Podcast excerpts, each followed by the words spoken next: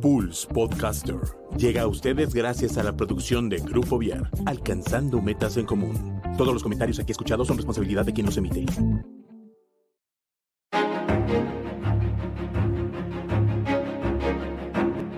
Esto es Zona de Arte. Muy buenas tardes, bienvenidos una semana más a Zona de Arte. Yo soy María Martínez y el día de hoy nos encontramos con una gran amiga, una gran músico. Ella es Andrea López Bailón. Andrea, ¿cómo estás? Buenas tardes. Hola. Muy buenas tardes. ¿Y tú, Lu? ¿Cómo estás? Bien, bien, aquí, aquí platicando contigo, porque además ya ves que ni se nos da esto de la chorcha a ti y a mí. Eso siempre. Después de tantos años de conocernos. Hay muchísimos, mejor ni hacemos cuentas, ¿eh? Pero, pero sí, la verdad que, que nos conocemos desde hace mucho tiempo y, yo te quiero mucho y te admiro mucho y pues... No, yo también, Te, te, tenemos aquí el día de hoy, porque además tienes una trayectoria muy padre, muy interesante y pues vamos a platicar acerca de eso, ¿cómo ves? Vale, me parece bien. Perfecto, Andy, pues, ¿qué te parece si empezamos que nos cuentes quién eres, de dónde eres, qué haces, a qué te dedicas? Bueno, pues este, yo nací en la ciudad de, Celaya, Guanajuato, pero mi papá desde, bueno, más bien mi familia, eh, nos mudamos a Querétaro porque mi papá este, es trombonista de la Orquesta Filarmónica del Estado de Querétaro. Pero antes estaba en el Bajío, en Guanajuato, entonces nosotros vivíamos allá. Entonces, cuando la orquesta se mudó a Querétaro, pues mi papá decidió pues mudarnos todos, ¿no? Pero pues desde muy chiquita estoy allá, así que yo digo que soy de Querétaro. Ah. Eres adoptada queretana también. Soy adoptada queretana. sí, y entonces, este, pues ahí empezamos a vivir, o sea, yo tenía como que tres años, creo.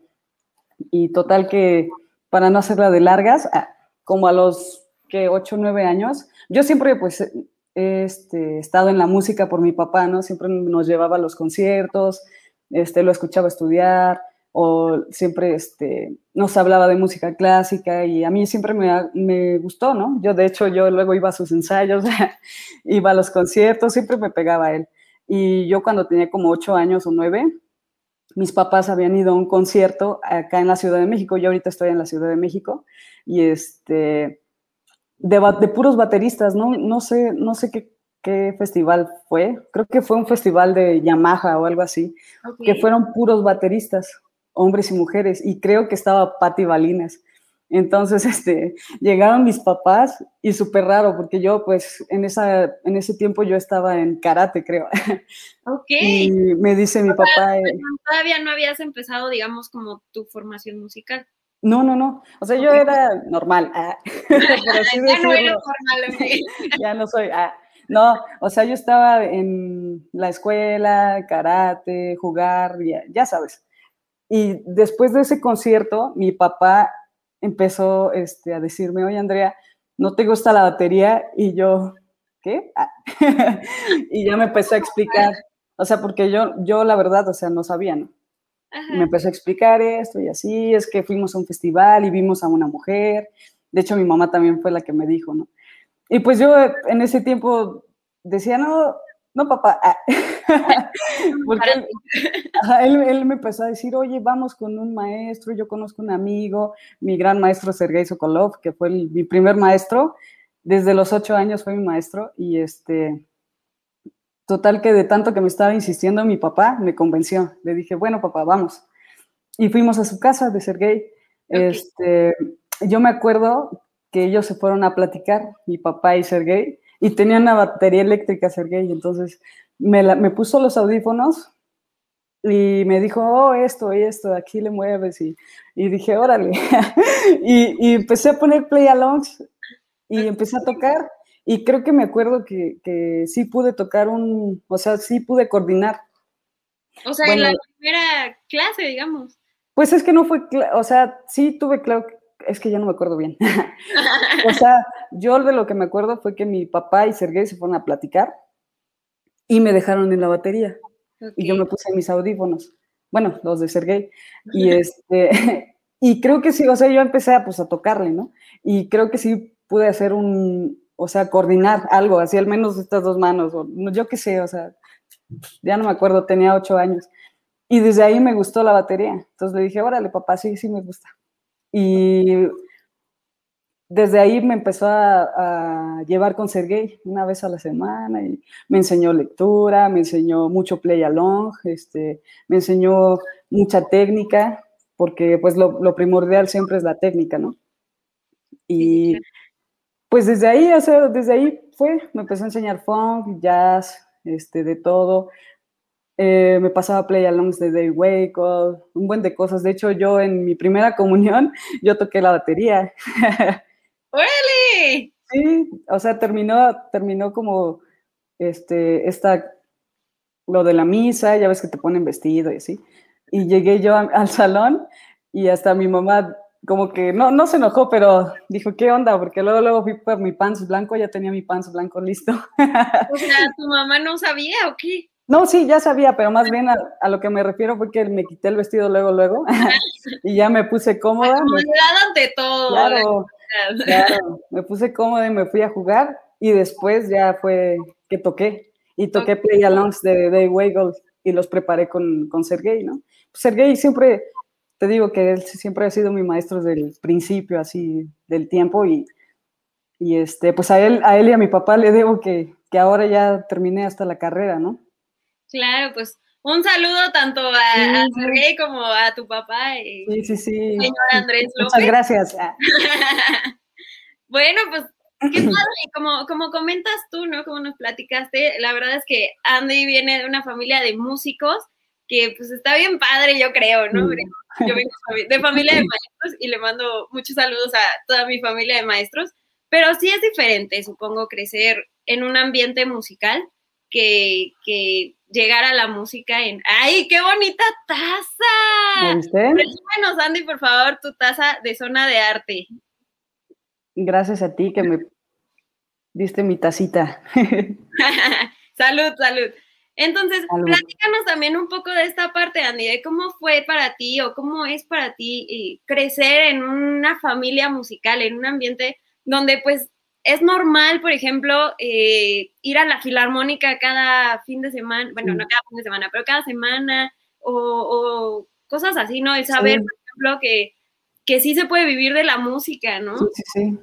Pues tener el, tener el mayor ejemplo, ¿no? Que son mis padres, porque también mi mamá, este, ella es cantante, canta, bueno, ahorita tiene su grupo musical, eh, Voces en Vivo, y de hecho yo le debo mucho a pues a mis papás, ¿no? A los dos, pero yo, por ejemplo, como dices, yo siempre crecí yendo a los conciertos, siempre decía mi papá, papá, quiero esto, o me le pegaban los ensayos, este, y por ejemplo, yo cuando empecé a tocar, eh, mi papá me decía como, no, pues apréndete tal canción y tal canción, o qué canciones te gustan, o así, para yo tocarlas en el grupo de mi mamá. Ok. mi mamá tiene un grupo versátil, ¿no?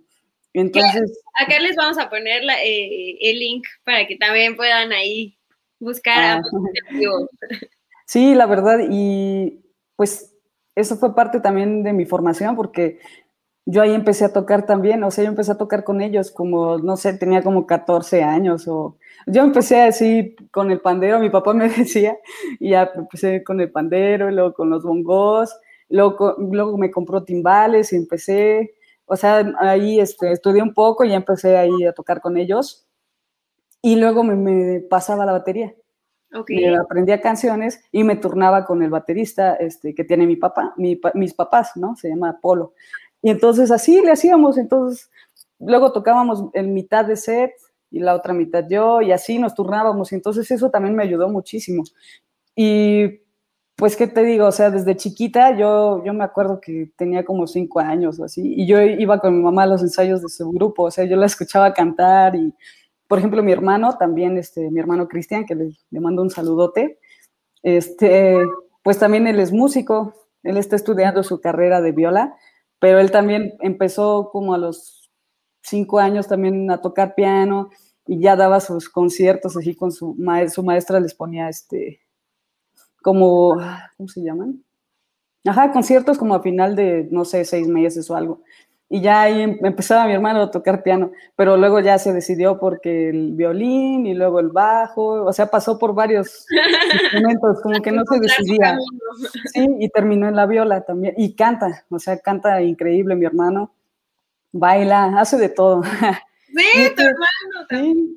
Yo siento que nos ayudó muchísimo las dos partes y aparte les agradezco muchísimo a mis papás porque pues siempre nos han apoyado en todo, en todo, en todo y pues son mi mayor admiración también, o sea, es el gran ejemplo que tengo, ¿no? y sí, para mí, un enorme a la señora Cristina Bailón, que también es un amor, digo, es una, una gran músico también, canta padrísimo tu mamá, pero es un amor de persona. Ay, sí, papis. Ah. Pues como dices, o sea, también crecer en un ambiente musical es muy diferente, ¿no? Porque pues tienes no sé, puedes ir a los conciertos o te hablan, tus mismos papás te hablan de diferente música, o por ejemplo, mi papá pone música muy diferente a la que pone mi mamá, o a la que pone luego mi hermano, ¿no? O sea, y es algo así increíble. Y por ejemplo, mi papá, pues, o sea, yo agradezco muchísimo a los dos, pero mi papá siempre ha estado ahí, ahí, ahí, oye, Andrea, y con los dos, con mi, con mi hermano y con, conmigo oye, vamos a hacer esto, oye, esto, oye, hay acá, hay este, estas cosas y así. Por ejemplo, yo tenía 14 años y mi papá me llevó a mi primer este, curso de jazz de, en Jalapa, porque yo ya tocaba, pero, o sea, no, por ejemplo, como, como mucha gente que empieza a tocar y toca en grupos y así. Yo era más como, como tocaba en los play-alongs o luego tocaba con mi mamá y así, no era, no era como yo formar mi grupo o que me invitaran, así, ¿no? Lo mío fue diferente. Entonces, mi papá me llevó a mi, primer curso de jazz y ahí fue cuando yo toqué jazz con alguien más, ¿no? O sea, dije, y fue, fue increíble porque fueron diferentes maestros de, varias partes del mundo, Víctor Mendoza, Rafael Alcalá, mi maestro Carlo Magno Araya iba en la batería y de hecho él me tocó este, de director de ensamble y me ayudó muchísimo, ensayamos con metrónomo, con más personas de diferentes partes del estado también, ¿no? De, acá de México. Y, empezamos a tocar y me acuerdo que tocamos en un bar que se llama Tierra Luna, allá en Jalapa, y estuvo increíble. Desde ahí dije, wow, yo quiero estudiar jazz, ¿no? Y el siguiente año, mi papá otra vez, oye, no, esto, acá otro festival, mi papá y yo, porque como que ya me... Ya te metí. Eso. Ajá, y él me ayudaba a investigar. y hubo otro que se llama em, Festival de Jazz Tónica, que fue en el 2015, o sea, y le dije a mi papá, oye, yo quiero ir porque aparte, este, pues siempre llevan un buen de maestros de diferentes partes y se juntan muchos músicos de todo el, de todo el país, ¿no? Y qué más haciendo lo que te gusta y aparte, este, estudias armonía, solfeo, de todo, ¿no? Porque también, este, eh, me metí a un, se llama Music Network School of Music, que es un programa de, para aprender armonía contemporánea en, online con el maestro Rafael Alcalá. Y son cinco cursos.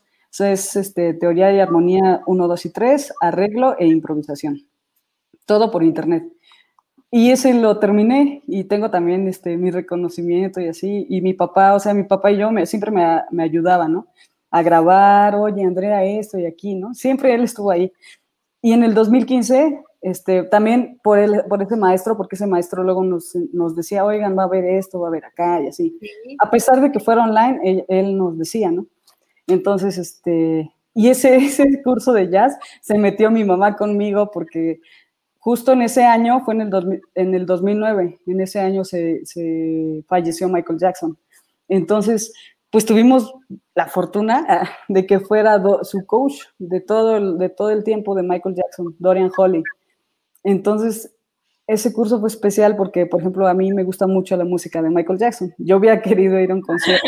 me consta, me consta. Y, cuando, cuando supe que iba a ir, dije, porque me, me dijo mi maestro Rafael, me dice, este, dile a tu mamá que se inscriba, que no puede faltar este curso porque va a ir el, coach vocal de Michael Jackson.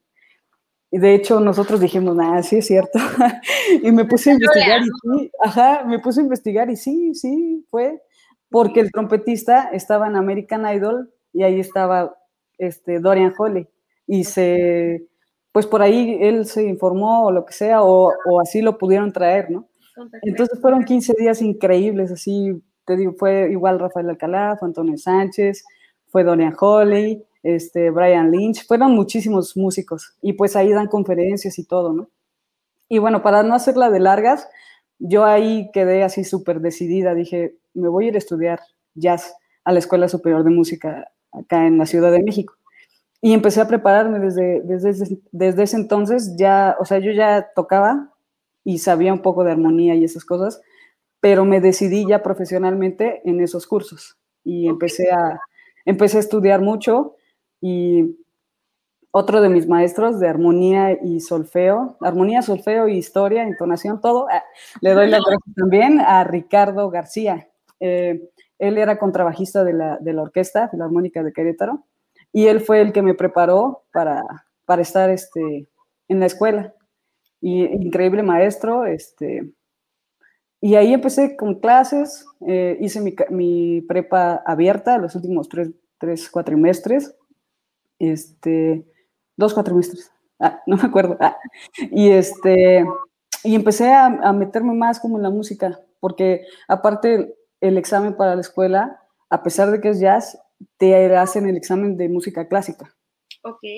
Entonces yo empecé a estudiar un buen, un buen, un buen, un buen, y luego de hecho estuve también en, en, el SEM, estuve seis meses en el SEM y seis meses en la UAC, me cambié a la UAC, estuve un año y aparte estaba con Ricardo y pues ahí en esa escuela me daba Sergey clases de batería, pero mi papá este, pues me, me, apoyó para venir a tomar clases acá a la ciudad con el maestro de, de la Escuela Superior de Música y él me estaba también preparando. Y también estaba en, otra escuela de Agustín Bernal en Afaro. Entonces yo siempre andaba bien movida. Y ahí estuve un año y ya después eh, me, metí, me que más bien quedé en la Escuela Superior de Música. Ah, también fui a un, a un, un curso de un mes en el Conservatorio de las Rosas, pura, puro clásico. Y estuvo increíble porque pues era, había coro eh, de canto gregoriano, armonía, este, de hecho, ahí yo me metía a, piano, o sea, ahí daban este piano y ya me daban algunas clases, pero era más como, como formación clásica, ¿no? Complementario, supongo. ¿no? Ajá, sí, sí, como para, pues como era verano y para no dejar pasar el tiempo y para seguir aprendiendo, mi papá me dijo de ese curso y pues vámonos, y me fui con él un mes a Morelia, sí, y ya después empezó mi carrera acá en la Ciudad de México. Ok, entonces digamos que, no hombre, es que te la pasas estudiando, claro, y, y, qué bueno, la verdad que eso es lo que te hace también, pues tener mejores bases, y además, por ejemplo, a mí el jazz se me hace me encanta, me encanta. porque tienes que estar así súper al tiro y tener todo aquí, no solo en ritmo, en armonía, en lectura, en todo, en todo tienes que estar así, y... Sí y además en improvisación, ¿no? Porque digo, en la clásica está bien padre que ya te ponen la partitura y así nota por nota bien escrito, pero en el jazz, no, en el jazz es como... Entonces, que te hayas podido, o sea, que hayas tenido la oportunidad y el interés, como también dices, de, de tener toda esta formación, está bien padre, Muchas ah, gracias, ¿no? Y, está increíble porque Aparte, mi bueno, el maestro de la escuela de acá, de la Superior de Música, nos enseña este vibráfono. Nos dice, o sea, sales con la especialidad en jazz percusiones. Entonces está increíble porque no solo es batería, o sea, él divide su clase como en dos. Tienes tu clase individual de batería de una hora, ¿no? A la semana. Y tienes dos horas de ensamble es un ensamble que él hizo en las, de hecho eran los lunes en la mañana y este estaba bien, bien padre porque era de 8 a 10 de la mañana, ¿no? Entonces, no, y luego nuestro maestro nos decía, bueno, si los que lleguen 8 o 10 en mi reloj, invitan las tortas de tamal. Entonces, no, imagínate, pues todos llegábamos así, ¿no? Sí, claro. estaba, estaba increíble. Sí, no, y estaba, o sea, si tú llegabas 8 o 9, ya, todos, uff. Y, y, el maestro, chin, ya no vamos a desayunar. no, pero no, y el maestro también, o sea, el maestro cuando llegaba el tarde, nos invitaba, o sea, él se unía. Él, e, eso también sirvió como para, para unir el ensamble, ¿no? Claro. Y estaba increíble porque en, en, la escuela, o sea, él lo pidió y cuidamos muy bien los instrumentos porque tenemos un vibráfono, una marimba y un gilófono, esta, y la batería, pues. Entonces, éramos, este, bueno, a mí me dejó entrar a los de medio superior porque yo entré a medio superior aquí, me eché dos años y después a licenciatura. Entonces, este, como faltaban gente y aparte yo quería estar ahí, me dejó entrar desde medio superior a ese ensamble. Eh, y ya llegabas y este, te tocaba, ¿no? Pues este, tal estándar, no sé, Andrea en la batería, Carlos en el vibráfono, Gerrel en tal parte, o sea, mis diferentes compañeros les tocaba tal parte, ¿no? Este, no sé, ahora una amiga nueva que entró a la escuela, Saraí, ¿no? Te toca el, la marimba. Entonces teníamos, éramos puros bateristas y teníamos diferentes funciones. En el vibráfono tenías que hacer la melodía.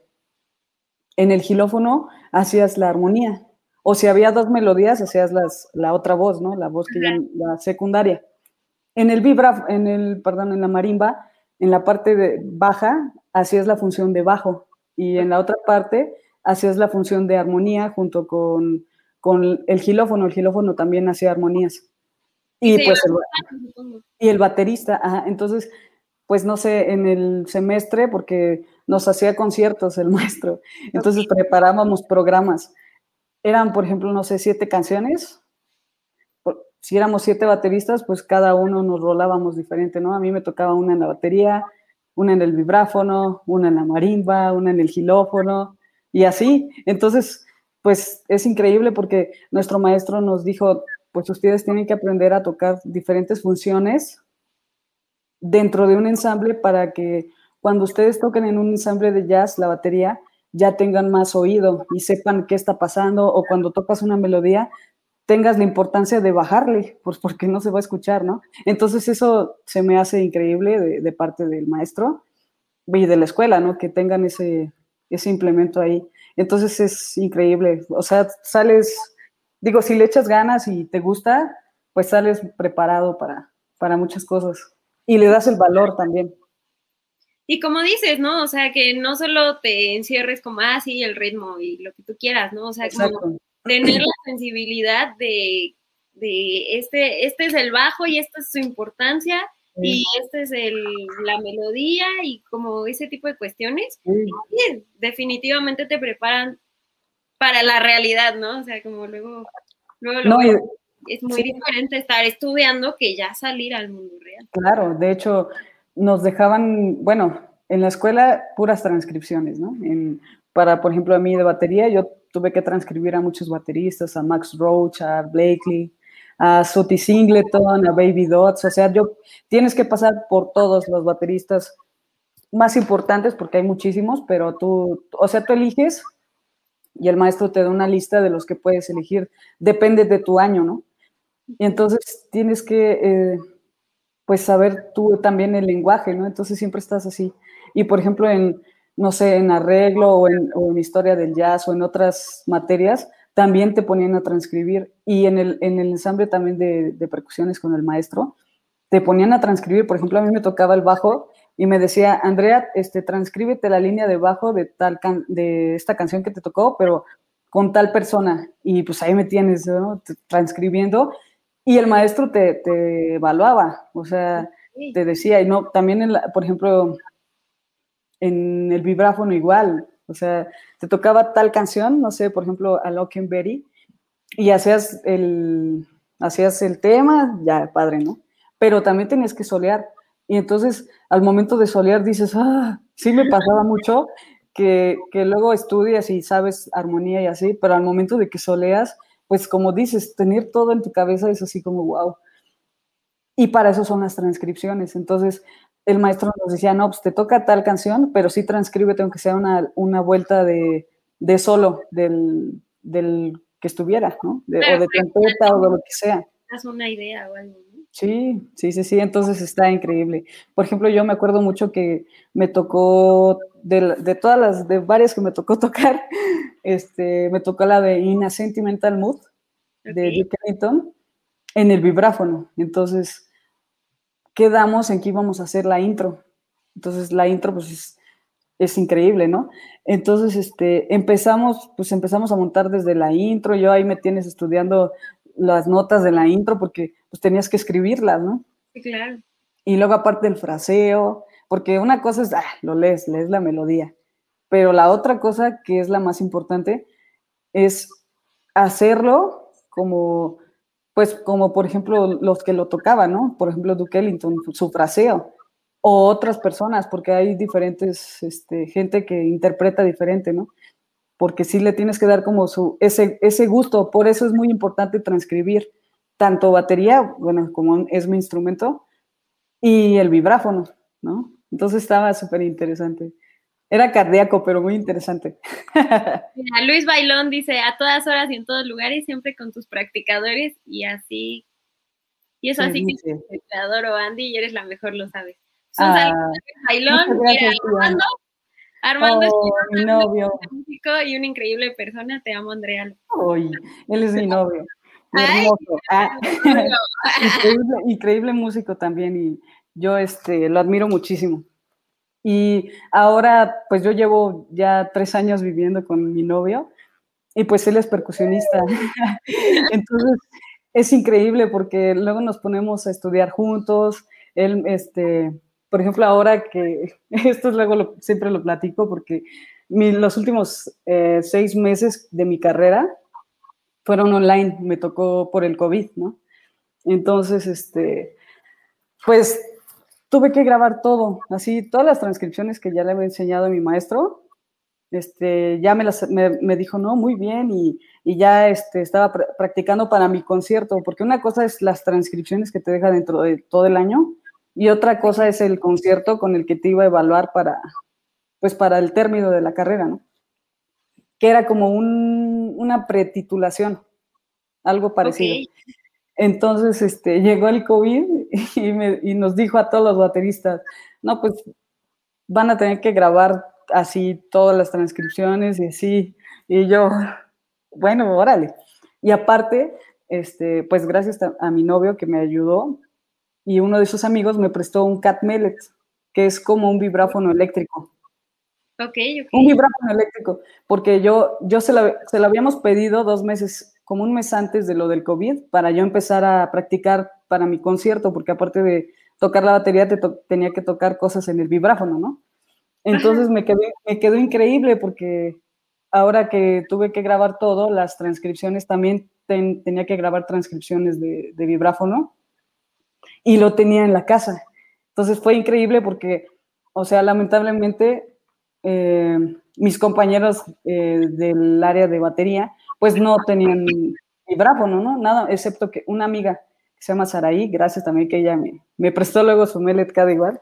Este, ella también, entonces ella y yo fuimos las únicas que, que tocamos este, el vibráfono. Mis, mis compañeros tuvieron que que hacerlo en, el piano, como fuera. Digo, digo, ahí tuvo flexibilidad el maestro, ¿no?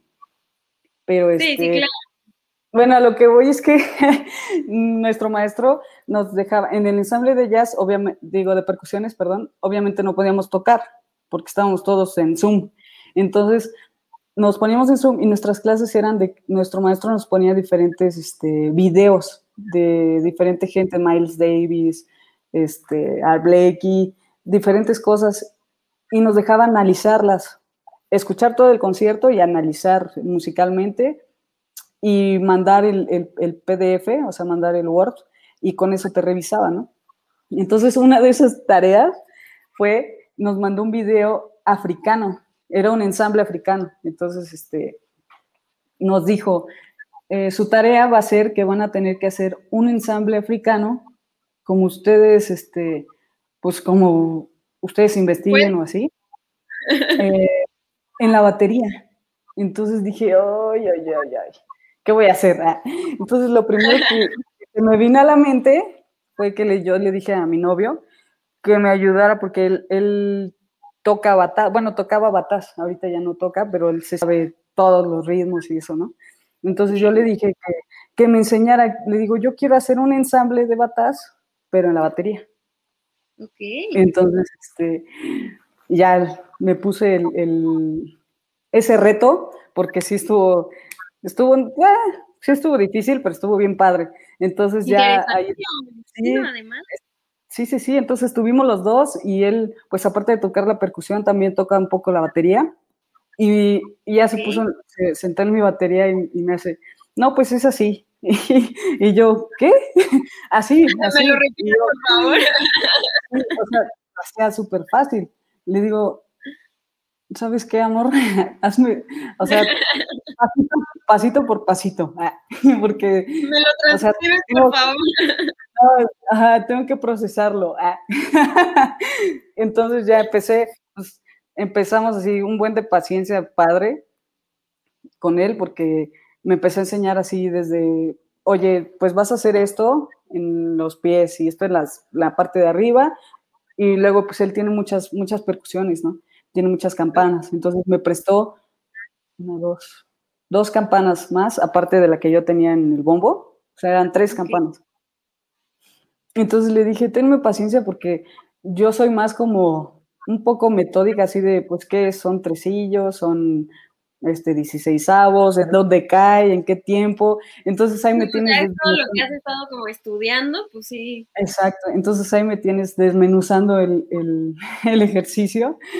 Y ya dije, no, ah, son puros tresillos, este cae acá, este cae acá, y así, chalala, ¿no?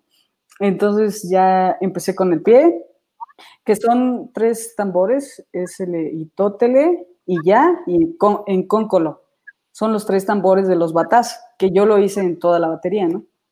Entonces, ay, lo que no me acuerdo, creo que en, el, en el, los pies, creo que hacía el itótele.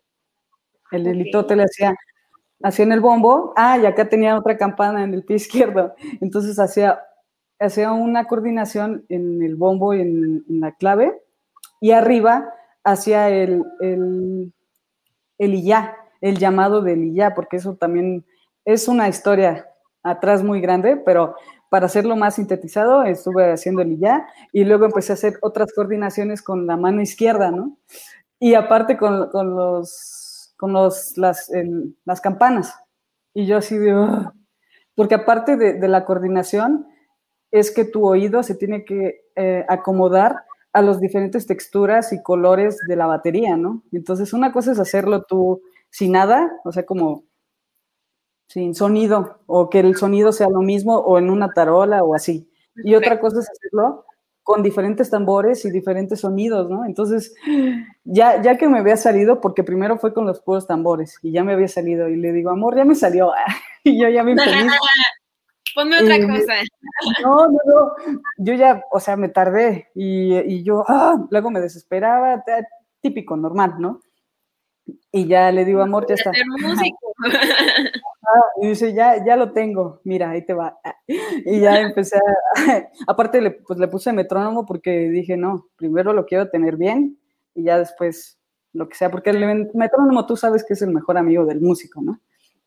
ya lo tenía y me dijo, muy bien, muy bien, nada más que, pues aquí, mira, yo, yo tocaría, yo agarraría, agarraría la baqueta diferente para que le des tal tono, pégale un poquito más acá y dije, le dije, oh, pues gracias, y aparte así porque te cambia lo que, o sea, bueno, al menos, al menos a mí me cambia algo y puta, mi cerebro así, ah, ok. Ah. y, luego, y luego me decía, mira, yo siento que ahora, y se fue cuando sacó las campanas, métele las campanas para que se escuche más lleno tu ensamble. Y yo así de, ¿en serio? y, otra vez, y otra vez, así es la talacha, ¿no? Otra vez me puse a darle a todo el, paso por paso y ya después todo en conjunto.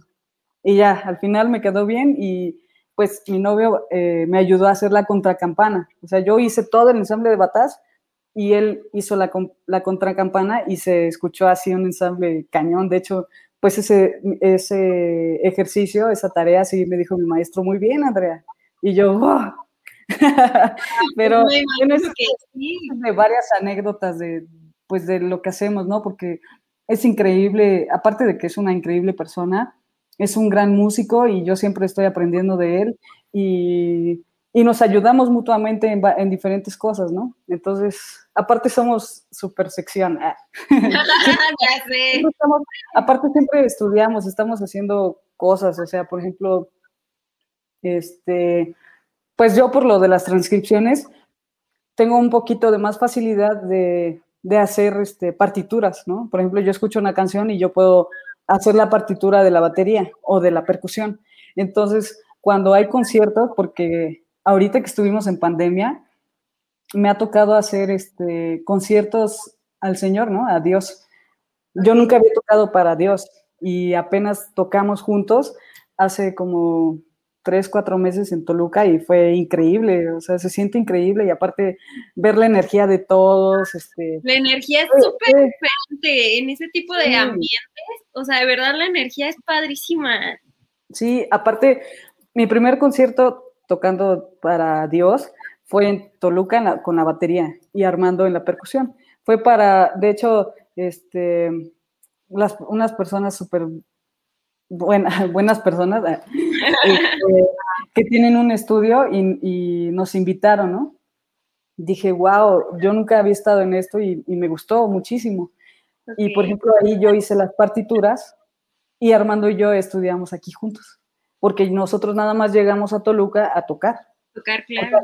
así, pues ya sabes que así luego es, o sea, no hay tiempo de ensayar, ¿no? Entonces llegamos a tocar y nosotros ya estábamos súper ensamblados. Y la, ah, fueron dos conciertos, perdón. El otro fue de Jaime Murrell, un, este, un cantante que falleció hace poco también por COVID. Este, pero ahí fui con Armando en la percusión. En algunas, en algunas canciones me dijo este, que tocara, por, porque él iba con los toys, con los bongos, con las congas, con el timbal, o sea, él hacía todo. Entonces, perdón, en una parte de música latina, pues él este, me dijo, ¿sabes qué, amor? Aquí este, te vas a ir conmigo y tú vas a tocar la campana. Porque aparte, digo, la, uh, la cowbell, porque vas a, este, cambia de rumba clave a son clave, ¿no? Está cambia, cambia, cambia y, y yo necesito hacer la chalala, chalala, ¿no? Y le dije, ajá, y le dije, genial, o sea, para mí sería increíble este, tocar contigo, ¿no? Entonces nos pusimos a estudiar y toqué yo las percusión, eh, bueno, la percusión menor eh, en ese concierto, en, como en cinco canciones. Y estuvo también, fue algo increíble, para mí fue algo nuevo y, este, y muy padre, ¿no? Porque aparte ese concierto fue un homenaje a ese señor que falleció y lo grabaron y va, va, a estar para toda la historia, ¿no?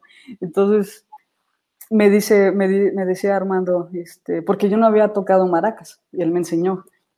Me dice, tienes que ser súper precisa porque todo va a estar grabado este, en audio y video. El audio es de la mezcladora directa. ¿eh? No, tiene que haber, o sea, bien, me dijo, no, no hay que haber error y, eso, ¿no? Y tú sabes que siempre es así. Aunque toques en donde sea, tienes que tocar bien y concentrada. Entonces, este, y ya yo me puse a estudiar y todo, y, y, como siempre, aquí ensamblábamos, y ya llegamos allá, y pues, increíble, ¿no? Y fue, esa fue una experiencia también para mí súper buena.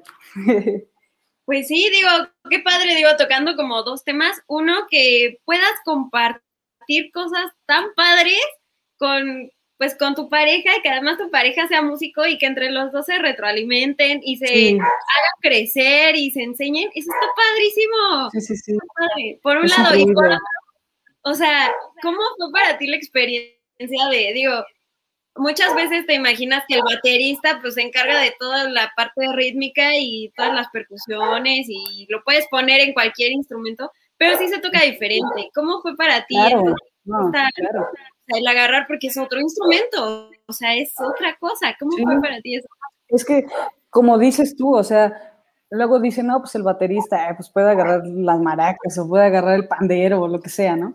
Y no, es un, es un error grande porque cada instrumento, cada percusión, por más chiquita que sea, tiene su chiste, pero, pero cañón. O sea, es, es, otro, es un instrumento, o sea, es un, o sea, yo respeto mucho, no porque sea mi novio, pero respeto muchísimo el trabajo de, pues de Armando, porque, o sea, todo lo, el shaker, el guiro, este, las maracas, este, ay, o sea, el timbal, los bongos, las congas, eh, los batás, tiene instrumentos de la India, o sea, todo, todo, todo tiene, tiene su que ver, o sea, luego de repente aquí estamos este, platicando y así, y me empieza a sacar, saca percusión, me dice, mira, amor, esto es tal, esto es tal, se toca así, y se agarra así, y ya y el chequeré también, y me, me, empieza a enseñar.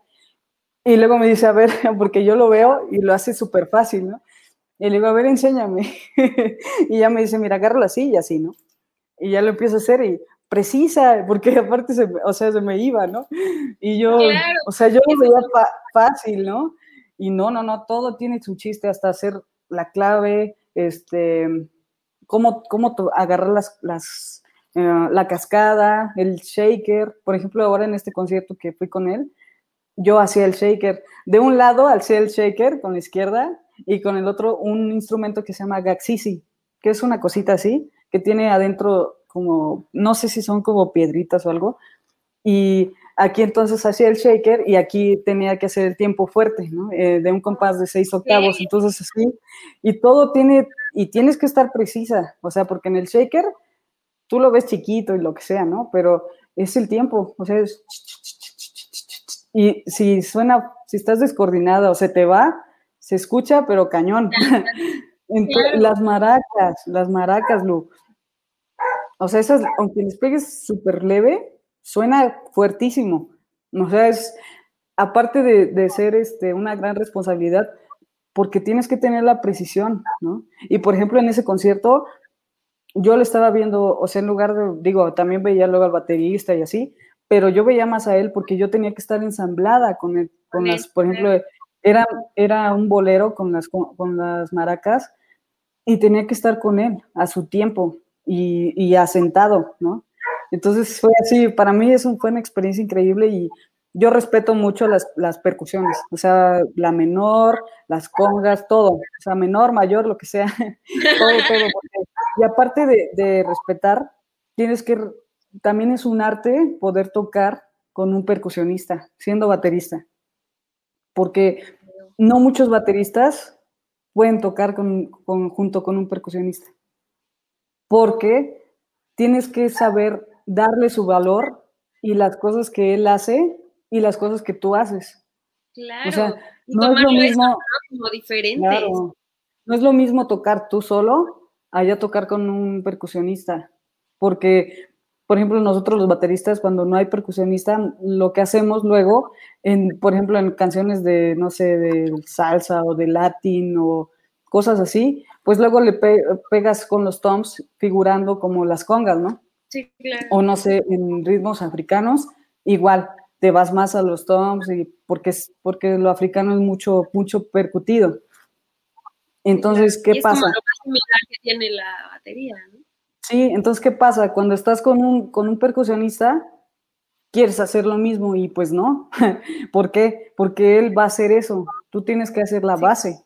Entonces, ahí ustedes, o sea, el, el percusión y batería son como la columna vertebral. Tienen que ir súper ensamblados y, y, viéndose, ¿no? Porque tienen que estar viéndose y en comunicación con, oye, ah, tú, y no comunicación así de, oye, no, sino comunicación musical y, ent y entender, ¿no? O sea, como, como luego dicen, el sentido común, ¿no? La musicalidad. O sea, por ejemplo, por ejemplo, en, un, en una canción, este, o sea, en una balada, ya estás tocando la batería, ¿no? Y ya terminas y lo que hace luego un típico baterista para darle un, este, una esencia como al final de la canción, le pegas a la campana, ¿no? Sí, sí, para darle la, en el platillo para que quede así como, sí. como abierto. Se termina. Sí, pero ¿qué pasa si está un percusionista? O sea, el percusionista tiene su percusión menor y tiene triángulos, tiene este, diferentes cositas que él ocupa para darle esa sensación, esa atmósfera que necesita la balada, ¿no? Entonces al final, pues él obviamente le va a pegar a lo mejor a su triángulo o hace las cascadas o lo que sea. Pero si tú no sabes o no respetas lo que hace un percusionista, pues haces eso, ¿no? Le pegas al platillo y ya no deja sonar, ya no deja sonar los instrumentos del percusionista, ¿no? Entonces todo eso es así como bien cuidado, o sea, son cositas mínimas pero grandes, ¿no? Digo, y que además ahorita, por ejemplo, lo estás mencionando tú entre bateristas y percusionistas, que no es tan común escucharlo, pero es muy, muy importante y muy interesante. Pero además, esa, esa musicalidad, esa em, comunicación que tú comentas, es, pues, digamos, en todo el ensamble, ¿no? Y es muy complicado, porque, digo, para, la gente que no es músico, que no está como tan metida en la música, o sea, lo que comenta Andy, ¿no? O sea, no puedes así como, oye, tú bajo, no te escuchas, ¿no? Oye, estás fuera de tiempo, ¿no? Más bien pues tienes que conocerte y, saber así como, es como, como encontrar a tu pareja de baile, ¿no? O sea, que no vas a estar ahí a medio baile, oye, vas, este, vas fuera de tiempo o algo, ¿no? O sea, tienes que como pues encontrar esa conexión con tus demás compañeros músicos. Es, por ejemplo, eso, lo que yo te decía del ensamble de percusiones con el maestro Jorge. Eh, yo y mis compañeros que están en la escuela hemos estado, o sea, pasamos por diferentes, por el bajo, las, por diferentes funciones que tienen los instrumentos dentro de un ensamble, ¿no? Entonces ahí te das más cuenta la importancia que tiene cada uno, ¿no? Y pues es que, como dices, o sea, por ejemplo, hace poco, este, estuve, tuvimos una pequeña reunión y estaba una chava que no sabía nada, o sea, le gustaba la música, pero no era músico. Ok. Entonces, este, ese día estaba yo con el hijo de mi novio y estábamos platicando porque él también este, quiere estudiar música. De hecho, yo lo ayudé este, a prepararlo de en armonía y en solfeo para entrar a la superior, a medio superior igual también. Pero entonces estábamos platicando, de hecho, de él, ¿no? De que pues ya se decidió por la música y así. Y empezó la chava a preguntar como, oye, y, este, no sé, lo típico de, es muy difícil, ah, ya sabes, hacer música y así, ¿no? Entonces le digo, le empecé a decir, o sea, por ejemplo, le digo, yo cuando voy a tocar, lo que sea, o sea, si yo voy a, por ejemplo, no sé, a mí me gusta, bueno, más, me gusta y he tocado mucho en teatro musical. Yo, este, toqué un tiempo ahí en Katzel Musical de Gerardo Quirós y estoy en, en una eh, productora que se llama Recrea Teatro y en esa productora es una productora y una escuela. Eh, entonces, este, hacen diferentes eh, obras, no sé, Los Miserables, Sister Act, Rent, hacen de todo, ¿no? Y aparte, eh, a, mí me encanta porque es lectura, a mí me, gusta mucho eso de leer. Entonces, son partituras, por ejemplo, en Los Miserables, yo tengo un octapad y yo me llevé el octapad y ahí hacía los timbales, yo los afiné. Y ahí hacía los timbales, hacía el yang, hacía un buen de cosas. Y todo tienes que leer, aunque no toques, porque cuando te toca tocar y no estás, ya valiste. Como en una orquesta como en una orquesta filarmónica. Entonces, a lo que voy es que es muy importante, yo le dije a esta chava que yo, aunque toque en, no sé, por ejemplo, en, en CATS, ahí yo hago, ya están las partituras, yo hago mis anotaciones, lo que sea. Este, cuando toco, por ejemplo, las cosas de, que toqué para Dios, yo hice las partituras, hago, aparte de hacer las partituras, hago mis anotaciones, o, por ejemplo, he tocado supliendo a, mis, a, a una compañera eh, baterista en un bar. No, pues ya sabes, ¿no? En los bares se toca pura música nueva y así. Sí, sí, claro. Entonces yo hice mis, mis partituras, me dice, oye, te mando el set. Y me puse a hacer las partituras. Y sin ensayar, ¿eh? Yo ahí llegué y a darle. Y yo, o sea, yo pues por estar más en la cuestión de, la, del estudio y todo esto, y lo del teatro musical y así, pues yo casi no, o sea, yo casi no he tocado en bares ni eso, ¿no? Pero cuando mi amiga me pide suplirla, le digo, sí, con gusto, pero yo sé y yo me siento más cómoda haciendo los papeles. Y ya yo me llevo mi iPad con mi Score, que es una aplicación donde puedes este, manipular las partituras, y ya, a tocar. Y no, o sea, no hay error. ¿Por qué? Porque todo lo tienes escrito. Y una cosa es tenerlo escrito y también escuchar, porque, porque, no vas a estar así, ¿no? Tienes que hacer todas las, cosas, todas las cosas a la vez. Pero ya tienes ahí como tu guía, ¿no? Mi guía, entonces es, para mí es súper importante.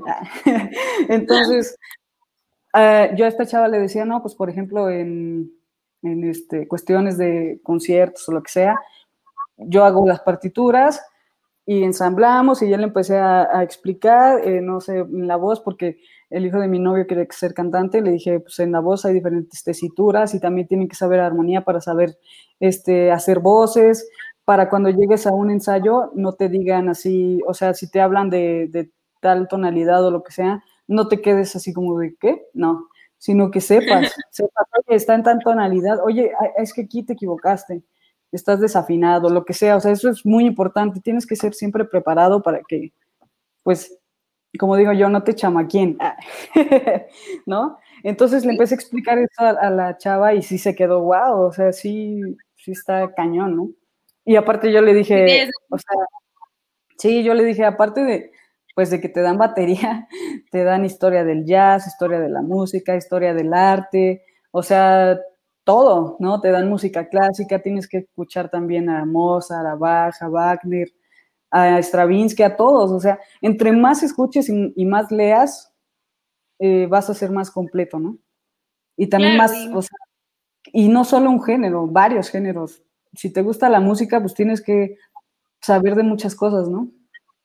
Claro, porque además lo que comentas, o sea, los géneros no es que uno esté peleado con el otro, sino uno proviene del otro y, así, ¿no? O sea, por ejemplo, la música popular ha influenciado muchísimo, o sea, sin música popular no existiría la clásica y, por ejemplo, sin la clásica no existiría la contemporánea y cosas así, ¿no? Entonces, entre, como dices, entre más te nutras de otras, de, no, no solo como de tu especialidad musical, sino de, otras áreas, pues tienes como, como más opciones y más conocimiento y, eso también te ayuda a tu misma interpretación, ¿no?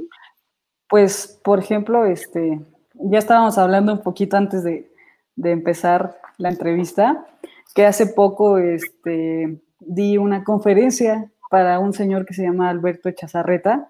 Me invitó para hacer una, conferencia de, sobre el jazz, sobre la historia del jazz y su relación con la música clásica. Entonces dije, wow, me puse, le dije, sí, claro, y ya me dio la fecha, me dio todo, y me puse a estudiar a pesar de, o sea, de, que ya haya acabado la carrera y todo, nunca dejas de aprender, ¿no? Entonces yo me puse a estudiar, me puse a leer, investigar muchas cosas. Y como dices, o sea, la música clásica fue primero e, es la pues es la madre de la música, ¿no? Y desde antes, ¿no? La música también que hacían eh, los trovadores, o sea, de ahí empezó todo, ¿no? Y después, cuando empezó el jazz, fue cuando empezaron a esclavizar a la gente de color, a la gente de, África, ¿no? De Nigeria, de diferentes partes de África. Y los empezaron a mover, ¿no? A México, este, a, partes de Estados Unidos, donde empezó a nacer el blues y, empezó poco a poco el jazz, ¿no? Porque pues, el blues fue primero que el jazz.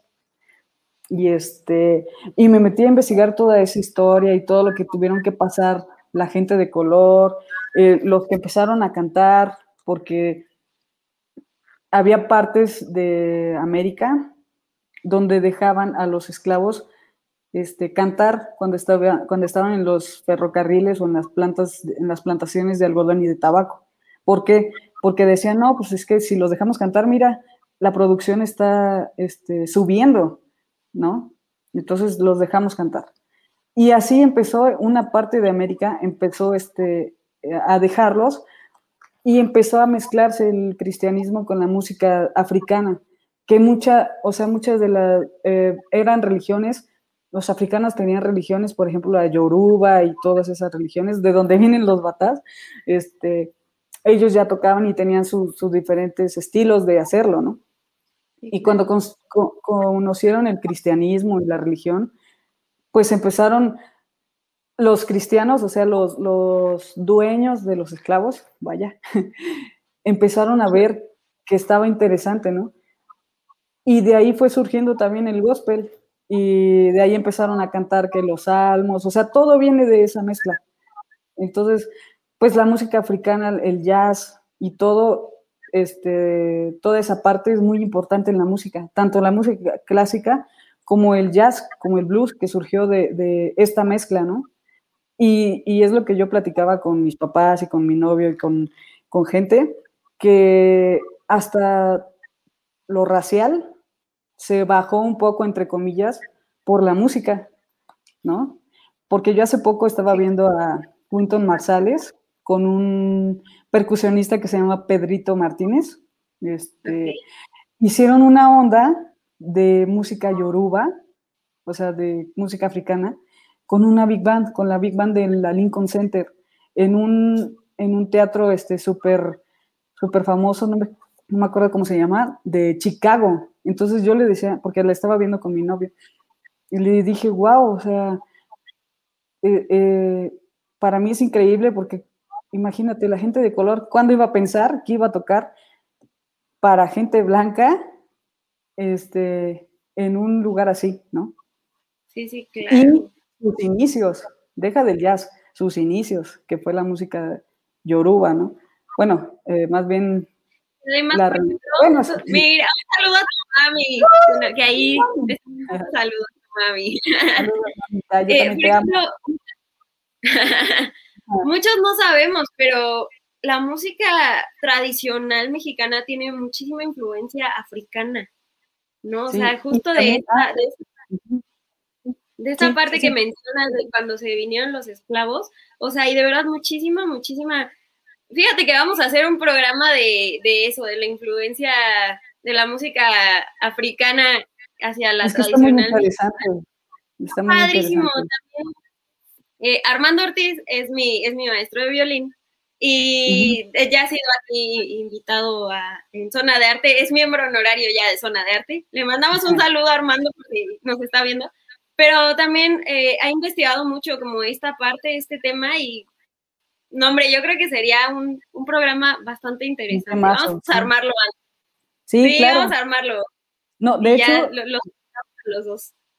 Claro, claro, claro. De hecho, yo entre mi investigación que estaba haciendo, este, hay muchos músicos del, principio del jazz que eran mexicanos y este, enseñaban a pues la gente que quería aprender, porque ya después como que les llamó la atención a la gente blanca y querían aprender, ¿no?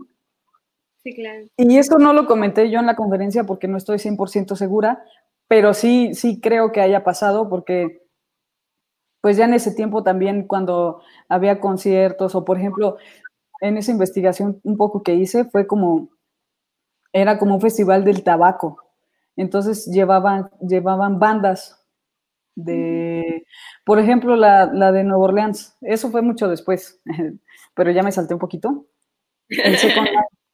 de lo de la música africana, me refiero desde las plantaciones hasta más allá, ¿no? Cuando se mudaron la gente de color a Nueva Orleans, fue cuando empezó a hacer eh, el Dixieland, el Second Line, porque ahí eran bandas de militares, pero le pusieron la esencia del, pues de lo que iba siendo el, el ragtime y empezaba como el swing, ¿no? Entonces, esas bandas de Nueva Orleans con gente todavía era blanca, este, iban a los festivales como de tabaco y así. Y creo que leí un poco que estaba en esa época Porfirio Díaz aquí en México y mandó a una de las bandas militares a mí, allá, a Nueva Orleans. Y por ahí creo que hay algo de, gente de mexicana que se quedó allá. Y no me acuerdo bien de los nombres que, yo investigué, pero sí vi dos que tres mexicanos y dije, órale. Y sí lo creo. ¿eh? Probablemente, sí, no, sí, no, estoy Ajá, no estoy 100% segura, pero no me suena tampoco como increíble, ¿no? Sí, sí, pues hay que investigarlo. Andy, pues la charla está súper buena, pero ya se nos acabó el programa. Seguro que te vamos a invitar a otro programa y sí vamos a armar ese, creo que es un, buen tema de la música, o sea, de la influencia de la música africana sobre la tradicional mexicana. Y pues nada, ya nada más para, para cerrar este programa, platícanos qué proyectos tienes actualmente. Pues actualmente, este, quiero titularme. Ah, ya terminé mi, sí, claro, me terminé mi carrera y entonces, este, por estas cosas de la pandemia, pues tengo un poquito, este, trabadas mis papeles y esas cosas, ¿no? Pero sí, está en mis planes titularme eh, y ahorita estoy, de hecho, haciendo mucho eh, escribir música. Por ejemplo, pues mi novio ahorita está con Pantén Rococó y yo le, le ayudo a hacer, o sea, entre los dos hacemos para las partituras, para los conciertos, pues para que él se sienta, yo le digo, yo me siento más cómoda así, ¿no? y yo les los hago y él hace sus anotaciones y estudia y todo para que sea como una guía, ¿no? Entonces eso es lo que he estado haciendo. Vamos a, vamos a tocar otra, otro concierto cristiano de una música increíble que se llama, el cantante se llama Tayer Roberto, es eh, brasileño, eh, pero canta canciones también en español. Y es, o sea, la música está increíble, o sea, es funk, pero de calidad, así cañón. Y aparte el, cantante, o sea, Talles Roberto, búsquenlo, este, canta, canta muy, muy bien. Entonces, este, justo también vamos a ir con las personas de Toluca. Ya está palabrado, eh, ya nada más falta pues como una fecha y este, vamos a hacer el concierto eh, online también ahorita por la situación de la pandemia. Bueno, pues ahí nos pasas el link para compartirlo. Y pues estoy, estoy en la, en la, en el teatro musical, ¿no? Aquí con Recrea, entonces estoy también, ya nos avisaron que están como, estamos como esperando para que pues vuelvan otra vez del teatro, ¿no? Que es donde a mí me gusta, o sea, como esa línea me gusta mucho también, o sea, aparte del jazz. Sí. Sí, sí, sí.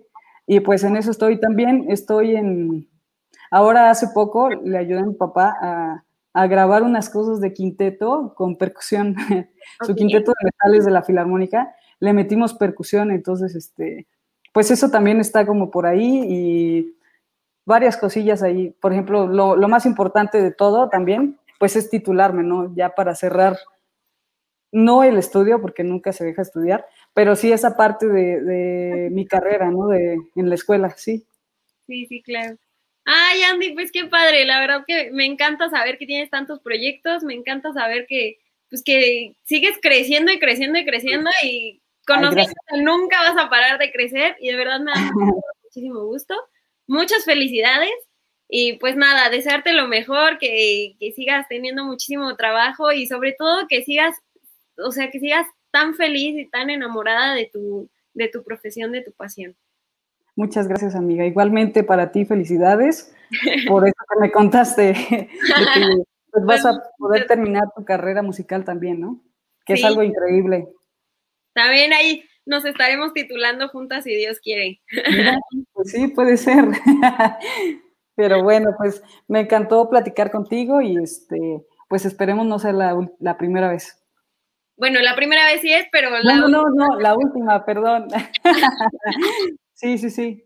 No te preocupes, pues eres bienvenida cuando quieras. Por aquí vamos a tener también a, tu hermano, a Cris. hermano. Y pues nada, así vamos a armar ese programa. Tenlo por seguro, claro que sí. dime cuándo y cuentas conmigo. Perfectísima, pues ya para la siguiente temporada, porque este mes termina eh, esta temporada en Pulse, pero la siguiente temporada está muy próxima y va a estar muy padre, vamos a tener cosas muy interesantes. Pues bueno, quiero aprovechar también para agradecerle a Miguel Olvera, nuestro productor. Miguel, que siempre está aquí echándonos la mano y apoyándonos en todo. Mandarle un saludo a, tus papás, a tu hermano, a tu familia. Armando, Armando también. un saludo. conocerlo, pero mira, ya. Me, me Andrea, por favor. sí. conmigo. Ah, pronto vas a conocerlo. Me parece perverso. Sí, le mando muchos besos y abrazos a toda mi familia, a mis papás, no sé si me está viendo mi abuelita porque siempre está en el celular, a, pues a mi novio que siempre, siempre está ahí apoyándome, siempre estamos juntos estudiando, este, innovándonos en cosas, ¿no? No solo en, tocar, sino eh, estudiando también este, sobre historia o sobre... Hay, cosas de solfeo, luego nos ponemos a, practicar técnica, este, ensambles de diferentes cosas, la percusión, que para mí es algo increíble y pues gracias también por, por poder este, encaminarme a, ese, a ese rumbo que también es muy interesante y he sabido, eh, no, sé, no sé si se dice sabido, ah, pero respetar, ¿no? Respetar y darle el lugar que se merece, ¿no? Claro. Bueno, pues un saludo también para Armando. bueno, pues, un gusto, Andrea, y platicar contigo como siempre. Por aquí nos estaremos viendo, público. Muchísimas gracias por a gracias a todos. Nos están viendo. Gracias también a, mi tío, también que me está viendo, siempre está viéndome. Este, en mi carrera, todo lo que hago, siempre me está apoyando. También mi tía More, todos mis tíos. Un saludote. Pues un saludo para todos. Bueno, pues ya se nos acabó el programa. Yo soy María Martínez. Esto fue Zona de Arte y nos escuchamos la siguiente semana. Esto fue Zona de Arte. Escucha nuestra siguiente emisión y síguenos en redes sociales como Zona de Arte.